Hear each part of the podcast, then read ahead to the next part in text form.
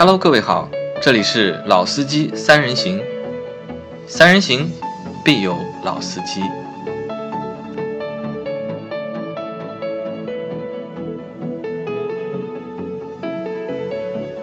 Hello，大家好，欢迎收听《老司机三人行》，我是周老师。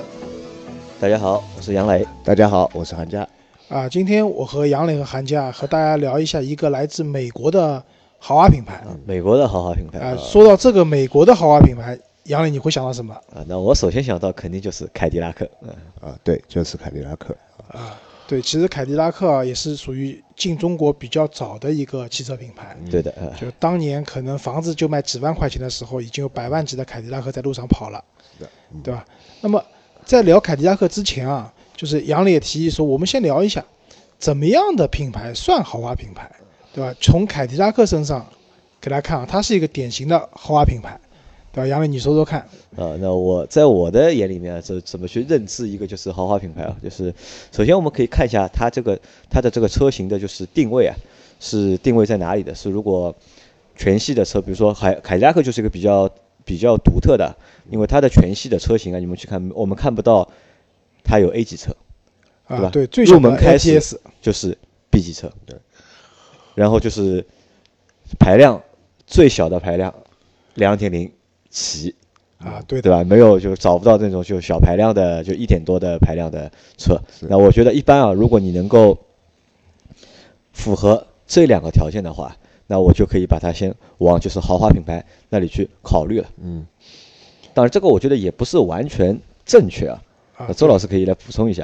啊，那我觉得豪华品牌的话，首先是从它本身的一个品牌定位来看，对吧？它的产品线，那刚刚杨磊讲到了，这点我是同意的，就是说凯迪拉克那个它全系车型，对吧？SUV、轿车都有，但是它的车总体来说偏大，对吧？美国风很浓郁的一个美国风嘛。对，这和它因为是来自美国也有关系，因为欧洲本来就出小车居多，所以欧洲的豪华品牌也会有一些小型车在那边。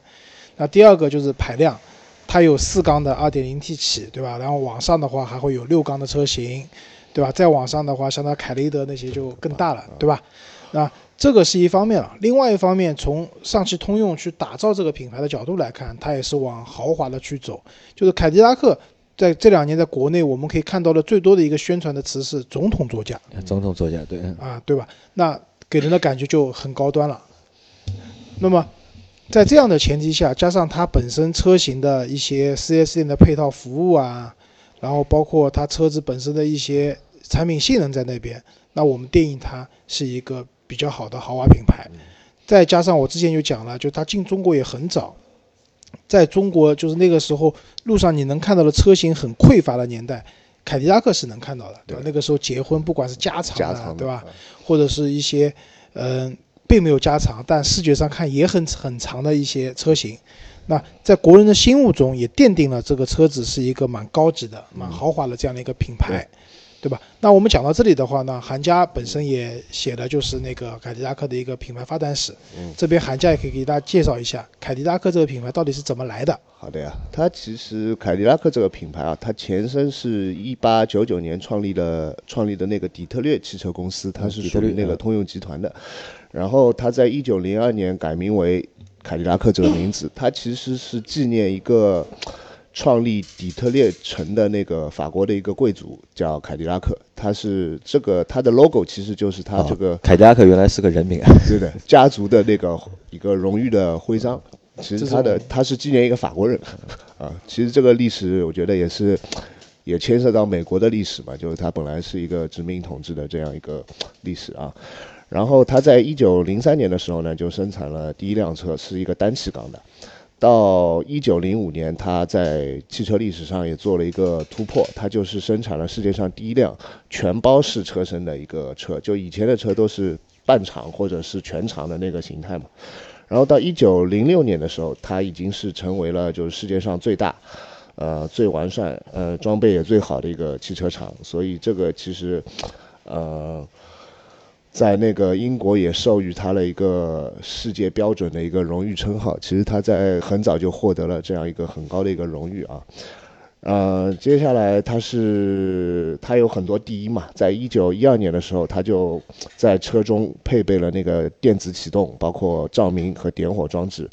呃，然后在一九一四年的时候，它推出了美国第一台八缸发动机，所以说它的大排量其实在美国车的历史上也是最早的渊源，也就是在凯迪拉克身上。呃，到后来它也推出了第一台十二缸发动机和十六缸发动机，看来这个品牌是非常喜欢大排量。啊，这个和美国的那个汽车品牌有关系，对就是美国车嘛，都喜欢大的排量。大的排量。然后到一九四九年开始，就二战后嘛，然后它的标配就是一个 V 八发动机。那时候大家非常在影片里啊，一些电影里会常看到，就是那个鱼鳍的那个车的车尾，就在那个时期是非常风靡，就是也是凯迪拉克创出了这样一个设计的风格，就像火箭车对吧？呃，就是那个鱼鳍或者叫火箭都可以。然后就那个时候是世界上很多的明星，包括猫王啊、梦露啊，都有很多凯迪拉克。嗯你看那个年代的美国电影啊，就是拍摄就那个故那个年代故事的美国电影，基本上都能看到嗯，凯迪拉克。凯迪拉克的车子。其实他在近期的话，他凯迪拉克把电影作为他的宣传也是有很多的，像那个《绝地战警》啊之类，都是他推新车的时候第一时间会把这个车放在电影里面去弄。呃，到了五十年代和七十年代，他也是做了很多世界上汽车业界的一个第一。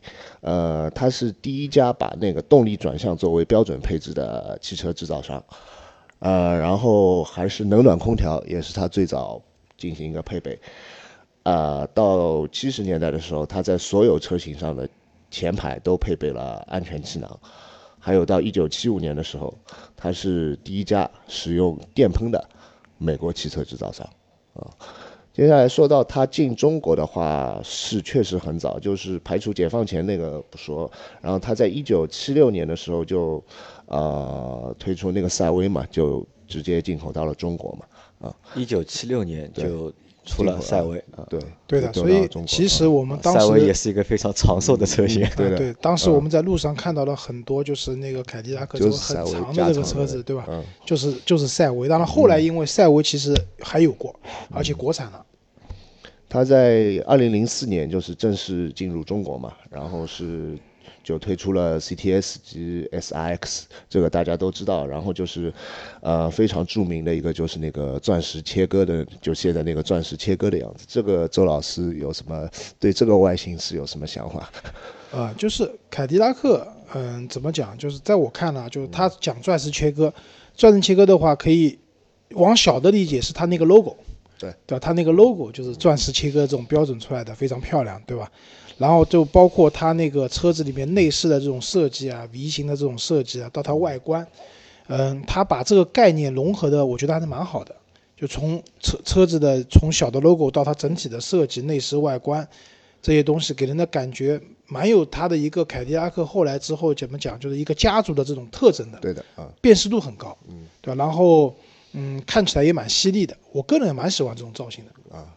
然后接下来就是写文章的时候，我也去查了一下，就是它今年的一个数据嘛，就在二零零七年的时候，它是超越了雷克萨斯，成为了我我国的一七年，对，就在今年嘛，成为了我国第四大的豪车品牌，就是就销量第四大对吧对对，BBA 之后，嗯啊这个能到第四大的话，我觉得有一款车型功不可没啊，就是 ATS ATS，对的。嗯，ATS 的话怎么讲？就是因为我有朋友开最早的进口版的那个 ATS，六缸的那款的，啊，没有没有，四缸四缸啊，啊，对的。然后就是没有加长的那个 ATS，给人的感觉就整体的车的驾驶感受，因为它也是辆后驱车，对吧？大家都知道我对后驱车比较推崇，然后整体的驾驶感受、动力啊各方面啊都不错。它不像一辆美国车，就开那个车子，嗯，对，它很紧凑，啊，我开过啊，对吧？然后嗯，整体来说不错，但是呢，就是它的内饰啊，就是因为之后国产的我接触的不多，就当时进口版的那个车型，就光看内饰的话呢，就还有蛮有美浓浓的美国风的，就是蛮粗糙的对是的，啊。就当时就是那辆车和我现在就是开的这个车放在一起的话，你会发现两个车的内饰取向，我不能说它做的不好，但是确实内饰的取向是完全不一样的。嗯，嗯，然后正好讲到赛威啊，我正好可以分享一下，就当年我我其实服务过凯迪拉克这个品牌的，我们好像都服务过。我进入这个行业就是因为凯迪拉克。对的，第一个项目就是赛威，也是因为这个项目，我也是认识了周老师，对吧？我们也就是当时做这辆车的时候认识的，对吧？那赛威的话，其实可以多讲一点啊。第一个是微电影啊，微电影对吧？就。就是整个市场上的一个微电影的概念是凯迪拉克开创的嘛？嗯。然后，赛威的话也是第一个拍微电影的这个车型，嗯，对吧？当时我记得好像是演特工吧？啊，吴彦祖嘛，对吧？呃，然后，赛威当时我记得是，我们那个时候找了一些媒体的朋友去那个试驾，从北京开到那个北戴河，嗯。然后，本来就是其实有对比试驾的嘛，一辆宝马五系，对吧？一辆奥迪 A 六。还有一辆那个赛威，赛威。本来呢，我们都想开这个车的话，我觉得开宝马应该是最舒服的，对吧？从内心来讲，然后路上我们又争着开宝马，然后不愿意开那个凯迪拉克那辆车。但后来我开过以后，我发现赛威这个车其实真的很不错，因为当时它那个赛威它有套系统，具体的名称我忘记了，就是每就是每秒钟可以侦测路面多少次，好像一千次吧，然后实时的调整它的那个悬挂的硬度。呃，我觉得这套系统其实就是听上去还蛮悬的，侦测那么多次去调整，但你实际开的时候，你会感觉到这辆车的悬挂其实是有个很细腻的变化的。打个比方讲，我在高速上巡航的时候，它会比较软，嗯，可以把路面的一些震动啊东西都去过滤掉，乘坐舒适性不错。但是当我需要，因为那次从北戴河回北京，那些朋友们赶飞机啊，有点来不及了，然后就开的比较快。然后路上变道啊，超车也很多。当你在高速上高速的时候，急变道的时候，你就会发现这辆车没有那么软了，它的悬挂又变硬了。它来回两边的侧倾这方面，嗯，怎么讲就会抑制的很好。那我当时觉得啊，这个科技真的是对车的整体的帮助是很大的。那现在好像凯迪拉克很多车型都有这套这套系统。那我觉得如果需要买车的朋友的话，嗯。如果说经济条件允许，然后选择配置的时候有这个配置，我觉得还是不错的。我们群里面有一个小伙伴就有一辆赛威，赛威，那这个车其实现在已经蛮难找到了，已经。对，因为这辆车总体来讲当时卖的不好。是。啊，然后正好讲到微电影，我们讲第二部微电影，因为第二部微电影当时我做狗仔队去美国跟拍了。啊，那个第二部那个车是后来是卖的好的，S X，就是莫文蔚那个六十六号公路，对吧？那那我觉得这个是微电影也到了一个比较成熟，也比较成熟吧，就是凯迪拉克比它推到一个比较高峰的这样的一个情况因为那部微电影号称网络点击量有多少？上亿吧，应该好几亿。那个上在我们的操作下，应该啊，不是应该在赛威那个 campaign，就是赛威是上亿，那一年已经就上亿了，就三个月破亿。莫文蔚那个的话，基本上奔着两三亿四亿去了，对吧？那我觉得，那我们不讲里面的水分，对吧？因为其中有杨老板的功劳的，对但是，呃，确实他把这个东西的传播做到了很极致的这样的一个状态，对吧？然后很多年轻人也好，或者喜欢莫文蔚的人也好。或者本来不太知道这个品牌、这个车型的人也好，一下子就记住了 S X 这辆车。而 S X 也是在那个国内凯迪拉克之前卖的非常好的一部 S U V，对吧？现在好像变成什么 C T 五了。C T 五啊，因为现在名字都换掉了。啊，现在整体的它的命名的规则都已经变掉了，对吧？这辆车我当时的印象是，啊，这辆车，嗯，它的大小又不像那个我们在美国看到的很多那种全尺寸的，比如说雪佛兰的那种，没那么大。对。但那但是呢，它的进去以后的精致度各方面又是远远超越于在美国我们看到那种很大很大的那种 SUV 的那种 SUV，其实坐进去你第一感觉就是一辆卡车，对但是这个车给你的感觉啊，它它里面有一个凯迪拉克那个系统叫什么 CUEQ 那个系统，Q 嗯，对吧？然后。它给了很多功能，比如说，当你车子要转向，它会提醒你边上有车的话，座椅会震动，嗯，对吧？这些功能给人的整体的科技感各方面都是提升的。然后车子也是讲了钻石切割啊这些功能在那边，然后给人的感觉这个车真的不错，所以卖的也不错。是的，然后现在我们一直都说嘛，它是凯迪拉克是一个美式豪华加性价比。他采用这个战略去赢得了市场，你是有这样的认为吧？就是说和其他的他的竞品来说，我倒不觉得它的性价比有多高，而我觉得是什么呢？就凯迪拉克对这个就是新的市场的这个融合度啊，嗯。或者是同化度一直是会非常高，因为他们愿意就去研究，比如说中国市场，中国人到底喜欢什么样的车，然后他们会去推一些就是适合中国用户的产品。那你我去看啊，嗯，它在，因为它是在 SLS 之后，应该是出的一辆是叉呃那个叉 TS 对吧？XTS 啊，小天使小天使对吧？吧？那其实叉 T 五对这辆车，其实当时上的时候，新的新的叉 TS 也出来了，其实这辆车当时上的时候，你去看它车本身其实没有什么太大的一个就是亮点或者是优点，但是每一个配置或者每一个就是每一部分的设计啊，都是很符合就是中国用户的一个就是用车的一个理念，或者是要追求一个东西。因为当时中国用户可能对性能的要求不是非常高啊对吧？他也不会给你一个非常好的动力总成，但是中国人对尺寸、大小和价格，对吧？这个车卖的也不贵，当时好像也就三十万里面二十多万就起售对吧那个考虑终端是那个降价的话有，啊，有的对吧？然后价格也便宜，然后车的就是个子看上去也蛮大的。好，那这是叉 T S，那那个叉 T S 其实做的比较成功，到现在它的销量也很稳定。后面叉 T S 过了之后，引进的就是 ATS 嘛，然后 ATS 把它就是加长了嘛，变成了就是 ATS L，对吧？然后让一一部分就是对性能就是有要求的消费者能够去选这辆车。嗯但始终就是最大的一个就是，但也有就是也有遇冷的东西啊，就是遇冷的就是它那辆 CT 六，就是 CTS 嘛，就是新的 CTS，现在叫 CT 六嘛，就是那辆车其实就蛮尴尬的，因为那辆车我觉得为什么尴尬呢？可能那辆车是一辆原汁原味的凯迪拉克，就美国的凯迪拉克，可能在中国啊就是不怎么就是受待见嘛，因为相对来说嗯。售价也比较高。所以从销量上就能明显看出嘛，它其实卖的只有它前前三位的一个零头吧应该啊。啊。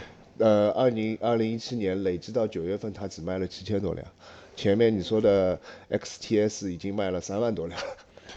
啊，对，因为 XTS 的话，就俗称小天使这辆车，其实现在刚刚凯迪拉克推了那个新的一代，嗯，对吧？售价的话，起步价格是已经在三十万以内了。三十万以内吧，对嗯，但是因为就像杨磊讲的，其实这个是这辆车是很讨巧的。首先你看啊，就是凯迪拉克大部分的车，因为豪华品牌是后驱的，对吧？ATS 是后驱的，对吧？然后但是这辆车其实它不是后驱车，它是前置前驱的一辆车子。然后在这样的情况下，因为它的尺寸够大，嗯，对吧？然后里面的配置看上去也很豪华，很讨喜。嗯，对，很讨喜，所以它整体的销量就是你不能和那些一线的豪华品牌去比的话，但是在这它的阵营里面，它的销量其实已经是非常好了，对。然后这次推的新款，它起步价格已经在三十万以内了。那它因为就是我们宣传起来一直讲，就是说，如果你是一个比较有个性的人，对吧？然后你不愿意你买的一辆车烂大街了，那这个时候你可能会去选择一些非一线的豪华品牌。那凯迪拉克又是一个你非常好的选择，对吧？那在这一点上，凯迪拉克肯定是成功了，对吧？对现在其实凯迪拉克路上也很多了嘛，是蛮多那给人的感觉，它虽然不是跟 BBA 一样，嗯不是烂大街，但也已经路上很多看到。两位觉得就是它和 BBA 的差距是存在在哪里呢？嗯，首先一点来讲，我觉得就是从品牌价值上来讲，就是那可能和 BBA 比，嗯，对吧，还是差一点的。我不知道你们是否认同这样的观点啊，还是差一点的。然后另外一个呢，就是从车辆的一个就是制作的，就是你至少眼睛看上去的一些工艺上面来讲，嗯，可能也有差距的。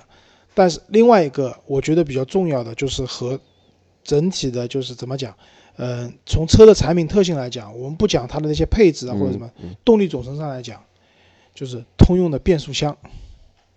总体来说，你和 BBA 去比的话，还是有差距的，差距尤其和奔驰、宝马比，对吧？宝马现在主主推的就是爱信的那款，啊，不是 CF 的那款八速的，对吧？奔驰已经用到九速了，对吧？这些变速箱对动力的传递和驾驶感受，因为你可以看到，就是通用旗下的车子凯迪拉克，它用的这些 2.0T 的发动机，普遍它的马力都很大的，对吧？扭矩也很高的，四百牛米可以做到，对吧？高功率的，但是它车的整体加速，并没有想象中那么快，对吧？这个其中很大一个原因，我觉得变速箱拖累他们。啊，那这个这一点呢，我同意啊，就是我同意周老师说的，就其实和 BBA 相比，凯迪拉克产品其实还是偏弱。嗯，一是产品偏弱，二呢是呃凯迪拉克一直在追求的那个就是它的那个诉求啊，其实有时候还比较难让就是国内的消费者能够接受，还是有或者能够偏个性理哎对，还是我觉得还是偏个性，偏那种就是美式的那种就是美式的个性。那但是如果从品牌上说的话，那我觉得啊就是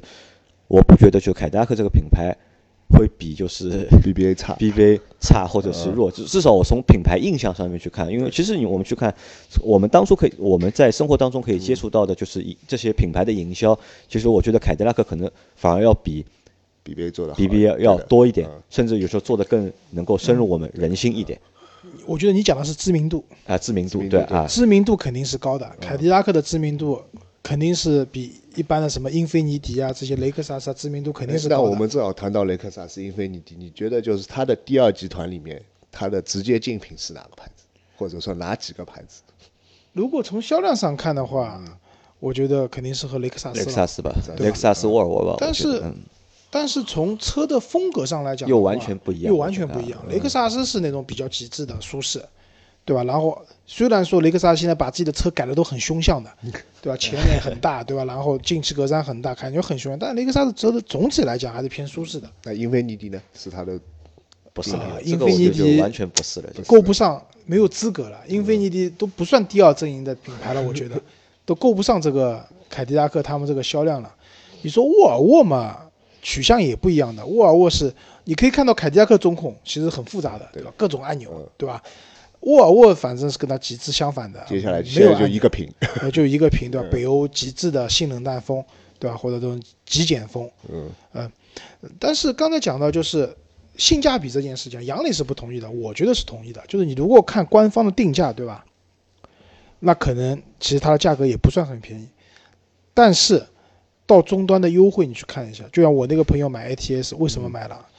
对吧？优惠四万了没，我是说性价比高呀，我就说那个因为它便宜嘛，啊！你说性价比高的，啊我以为你说你不同意它性价比高了。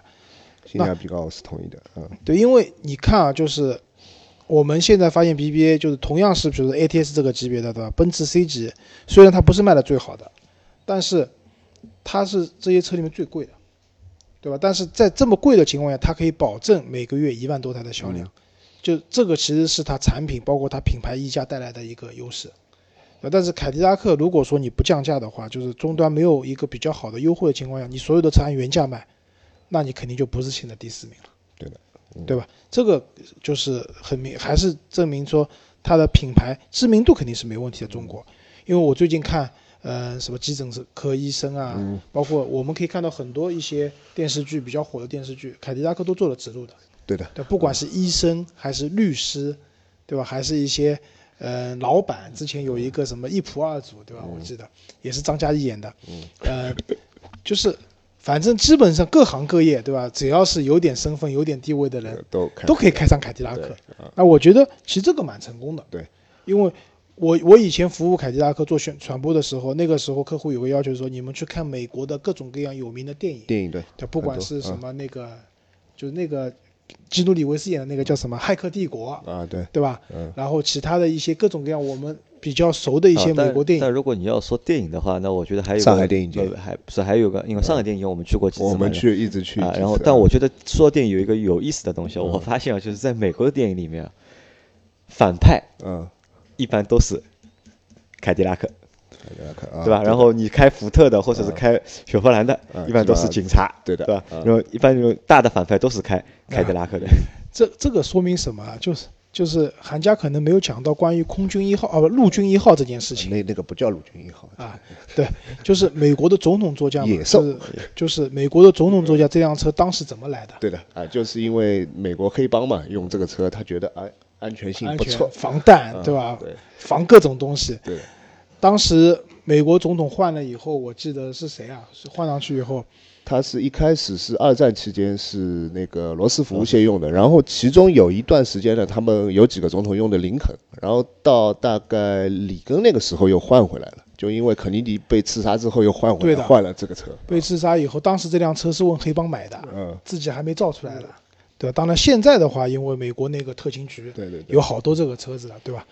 嗯，其实讲到这里啊，我再分享一下，就是之前我去美国的时候，我们在美国会看到，就是首先一点，别克在美国基本上是看不到的，对的，除非那些就是很老的六七十年代的老别克，偶尔能看到，这是老爷车的范畴了，对吧？雪佛兰真的是满大街都是，对的。但是美国在开的雪佛兰跟我们中国的雪佛兰基本上没有太大关系。嗯，现在上了探界者，可能是美国还能看到，嗯。其他我们的中国卖的这些雪佛兰，在美国基本上是没有的。美国基本上就是皮卡，嗯。加上那个大的 SUV，SUV 什么 Suburban 这类车子。好，凯迪拉克其实在美国路街街头上可以看到的机会也并不多少，还可以，还可以，蛮多的。嗯。嗯。但是杨磊讲，在电影里面都是反派开凯迪拉克，嗯。但是现实生活中在美国是怎么样？就是美国人都认为凯迪拉克是辆好车，嗯就没有人说凯迪拉克是部烂车，没有的。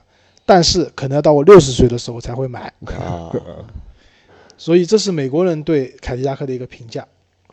那么换过来讲，那么现在进国内市场，那我觉得会买凯迪拉克的人的年龄层，可能是呢比较宝马之类的要要高一点，年龄大一点的，我觉得。要四十多岁以上，我觉得哦会考虑这个，我觉得尤其好像买好像还不买是，之前是我觉得，但现在我觉得不是。我身边好像没有。自从他那辆啊 ATS 出来之后，嗯我就想明显就是拉低了，就是那个年龄。层 ATS 是把凯迪拉克整个就是购买人群的，因为相对来说便宜嘛。我们讲财富积累，你如果说二十岁出头，你去买辆五十万的车子，对吧？不太可能，也就不是说不可能，当然也有，但总体来讲，可能 ATS 二十万出头，那可能二十几岁的人就可以去买了，嗯对吧？但是你真的到比如像 CT 六这种车子，或者哪怕 XTS 三十万起步的车子的话，对你来讲，可能也是需要年龄层往后一点才会那个。啊那可能是要有一个这样的一个逻辑啊，就是二十多岁出头之后，先买一辆雪佛兰，是吧？啊，到三十岁，对吧？换一辆 别克，对吧？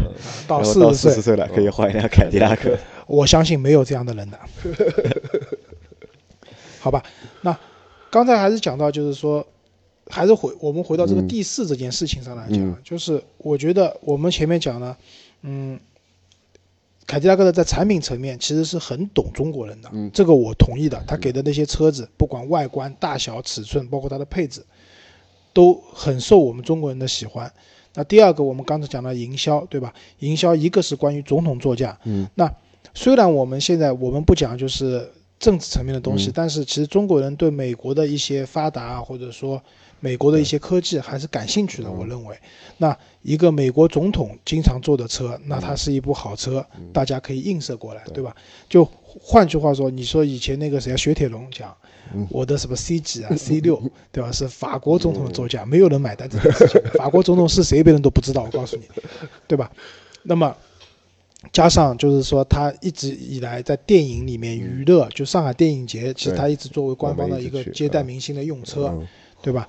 然后像他那个凯雷德，我去那个在拉斯维加斯的时候，你会发现很多很高级的酒店，像威尼斯人啊这些酒店，他门口真的停了好多加长版的嗯那个凯雷德。那个凯雷德加长不是我们自己把它切开来，把它加的很长做婚车那个不是，它是原厂就是一个比正常车要长一点的，然后。每天纸醉金迷的夜晚过去了以后，早上会有很多那些赢钱的、输钱的那些富豪，就是酒店会用这个车送他们走，对吧？